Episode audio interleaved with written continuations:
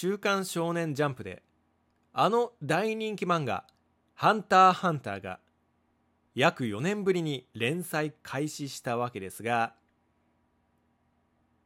いや、誰か話を覚えてる人いる？無駄時間ラジオ。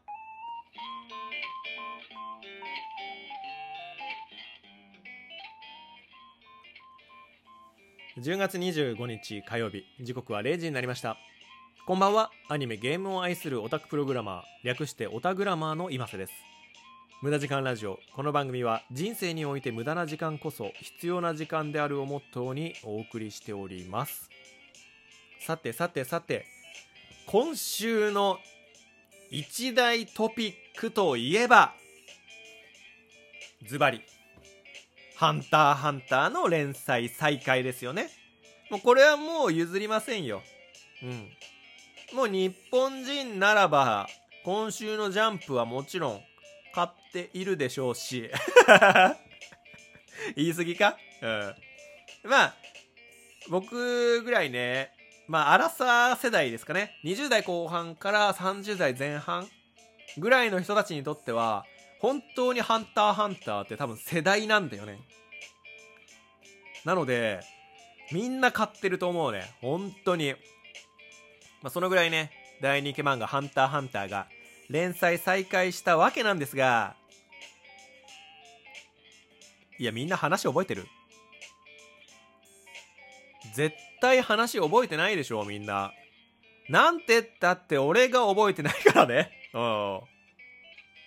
どやるなっていう感じなんですが、僕、ハンターハンターめちゃくちゃ好きなんですよ。ハンターハンターめちゃくちゃ好きなんですけど、その僕ですら覚えてないからね。うん。これ水曜日のダウンタウンでも検証してほしいぐらいだわ。どんなに大人気漫画でも4年間救済していたら誰も話覚えてない説。これマジで検証してほしいわ。いるのかな？もう新橋あたりでアンケート取ってほしいわ。秋葉原でいいわ。秋葉原。秋葉にしよう。秋葉原でアンケート取ってほしい。ハンターハンターの話覚えてますか？誰かやってくんねえかな ?YouTuber の人とか。絶対みんな覚えてないよ。ハンターハンターの話。ただでさえ難しい話なのに、4年間も間空いちゃったらね、覚えてない。これは、本当に言える。まあ、ただね、そこは天下の週刊少年ジャンプ、天下の集英社。そんなことはお見通しですよと。お前ら4年もね、話読んでなかったら、ハンターハンター覚えてないだろそんなね、かわいそうなお前たちには、この、ジャンププラス、アプリですね。ジャンププラスで、ハンターハンターが連載再開する話である、王位継承戦。その前後を、無料で、読めるようにしてやるよとありがとう、集英社。ありがとうございます、集英社。ということでね、忘れてしまったそんな人のために、ジャンププラスなら、今無料で王位継承戦が読めますっていうのが1週間ぐらい前から始まったんですよ。うん。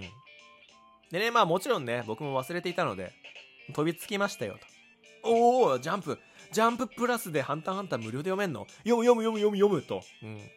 まあそれ以前に僕あのジャンププラス有料会員なので 毎月ね、あの月額1000円ぐらいだったかな。払ってるんですけど、無料でね、読めるということなので、読んでたんですけど、おこです。はい。めちゃくちゃおこです。なぜなら、その無料開放されているハンターハンター。全部読めるわけじゃないと。いや、全部読めないんかい。全部読ませてくれい。なんかね、毎日1話ずつ更新しますよ。無料で開放しますよ。それ以上に、毎日1話以上読みたかったら、まあ、なんか動画再生するか課金してねっていうまあシステムで、うん、全部読めなかったんですよね。なので、全部読めないまま連載が再開してしまいましてそりゃ話覚えてないよねっていう そりゃ話覚えてないわっていうねところですよ。どうにかしてくれ集英社。全部読ませてくれ。全部読ませてくれないとこれから毎週ハンターハンターが楽しみじゃなくなっちゃうよ。まあ読みますけどね。楽しみなんで。読むんですけどこの連載再開する前に全部読み返させてほしかったなっていうのが本音。はい。なので僕はまああと1ヶ月ぐらいですかね。1ヶ月ぐらいはまあ、ハンターハンターの話をうろ覚えのままハンターハンターを読むことになりそうです。1個懸念があるとすればその1ヶ月の間にまたハンターハンターが救済しちゃわないかなっていうのがすごい不安。はい。まあそれだけがねないことを祈ってます。はい。富樫先生は体を壊しているのでもう書いてくれるだけでありがたい。うん。でもそうやってみんなが甘やかすから4年も4年も救済するんだぞと、うん、甘やかしすぎもあまり良くないぞということだけ。はい。僕はね言いたい。まあ本当にでも本当にあの腰がね悪いみたいなのでそこはね本当に心配なんですけど、まあ、早く読みたいよねっていうファンの心。うん。まあ、じゃあ金出して全部読めよっていうね。思うかもしれないんですけどいや僕実家に行けばハンターハンター全巻あるんですよ。だからまあ言えばね送ってもらえはするんですけどでも漫画送ってってさなんか30過ぎて言うのもちょっと恥ずかしいしさまあ家族ともあんまり仲良くないしさ っていうところもあって、まあ、ちょっとね言いづらいかといって今からねお金を出して単行本をね買ったりだとか、まあ、お金を出してみるのもなんか全部持ってる身からするとちょっと負けた気がしてね嫌なのでちょっと無料開放をね毎日楽しみに生きていきたいと思います。はい。まあ、そんなね、今週の一大トピック、ハンターハンターの連載再開でした。はい、本当に、本当にありがとうございます。富樫先生。本当に楽し、楽しみに、楽しく読ませていただいております。はい。そして、今週の2大トピック。2つ目あるんかいっていうね。もう一つのね、トピックといえば、土曜日ですね、10月の22日の土曜日かな。に、えー、劇場版ソードアートオンラインプログレッシブ。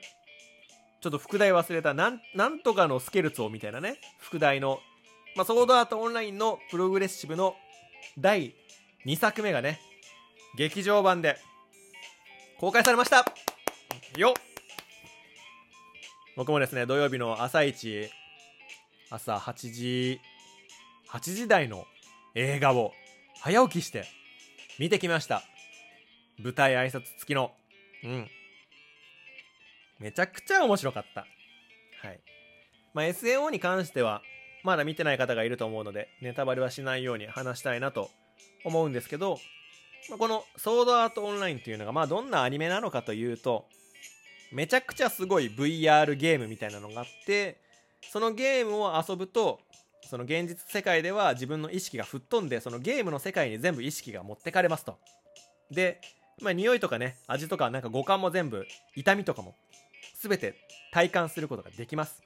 なぜならば、えー、その VR ゴーグルみたいなやつかぶるんですけどそれが全て脳とリンクしてるんですね。脳みそとリンクしているのでその辺りも全部操作してゲームが楽しめますと。うん。ただし、まあ、そこでね、まあ、1個事件が起きてしまってそのゲームの中からプレイヤーが全員ログアウトできなくなっちゃうんですね。でログアウトするためにはゲームをクリアするしかないと。ゲームの中で死んだり無理やりその VR ゴーグルを外したりすると現実世界で死んでしまうっていうね。そんな中でゲームのクリアを目指していくっていう物語になっていくんですけどまあこの小説アニメに関してはもう一通りね完結していてそのソードアートオンライン編っていう、まあ、ゲーム編はね完結しているんですけどそんな話をもう一度最初から作り直そうじゃないかっていうので発足したのがこのプログレッシブっていうね、えー SAO のプログレッシブっていうシリーズなんですけどそれの第2作目ですね。はいそれが公開されました。めちゃくちゃ面白かった。でこのものすごくすごい VR ゲーム、うん、その脳脳とかも全部干渉して五感とか痛みとか全て味わえるような現実世界にいるかのようなゲームを楽しめる。このソードアートオンラインというゲームなんですけどこれがその作品の中で実際に発売した日が現実世界の今年なんですよ。2022年の11月5日とかに確かこのゲームがリリースされましたっていう設定でこのアニメね進んでるんですけど、まあ、これ10年前にね発売された小説を元にしたアニメなんですがもうその10年前からそんな未来をね思い描いてたっていうその作者にねほんとすごいなと思いますし、まあ、ただ10年経ってもねそこまですごい VR ゲームはできてなかったっていうのが、まあ、ちょっと残念ですよね。実際にその年になって、まあ、こういうのって結構ありますよね。それこそさドラえもんとかさ。ドラえもんとかもまだで全然できてないですし、まあ、鉄腕アトムとかもね。全然まだできているわけじゃないじゃないですか。だからそういう、まあ、空想科学と現実の差っていうのがまた一つできてしまったなっていうところでね。早くね SAO みたいなゲームができる VR ゲーム開発してほしいななんてね映画見てね改めて思いました。はい。ということで今週の2大トピック。1つ目は「ハンターハンター」の連載再開と。2つ目が、えー劇場版ソードアートオンラインプログレッシブの第2作目の公開。ということでした、えー見てない皆さん見てください。ということで今週はこの辺りでお別れとなります。じゃあね。バイバイ。